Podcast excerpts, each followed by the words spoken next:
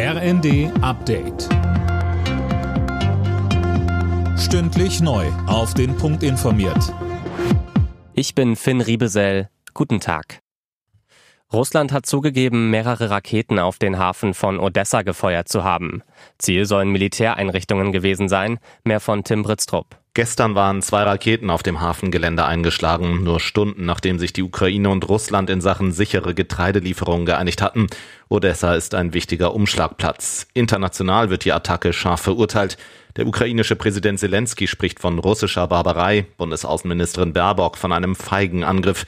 Der EU-Außenbeauftragte Borrell twitterte, dies zeige erneut Russlands völlige Missachtung des Völkerrechts und seiner Verpflichtung. Der Herbst könnte erneut eine extreme Belastung für die Krankenhäuser werden. Das befürchtet der Chef der Deutschen Krankenhausgesellschaft GAS. Mehr von Daniel Stuckenberg. In den Krankenhäusern liegen aktuell doppelt so viele Corona-Patienten wie vor einem Jahr, sagte Gast den Funke-Zeitungen. Dazu der hohe Krankenstand beim Klinikpersonal. Gleichzeitig kritisiert Kassenärztechef Gassen die geplante Testpflicht für Veranstaltungen.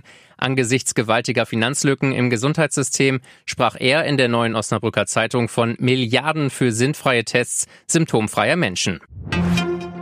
Der Waffenringtausch mit Polen für die Ukraine läuft nicht wie geplant. Deswegen braucht es Alternativen, das fordert Bundestagsvizepräsidentin Göring-Eckert. Wenn möglich, sollte Deutschland auch direkt Waffen liefern, sagte die Grünpolitikerin dem Redaktionsnetzwerk Deutschland. Polens Präsident Duda hatte der Bundesregierung wiederholt vorgeworfen, Zusagen nicht einzuhalten. Das sei ein Weckruf, so Göring-Eckert.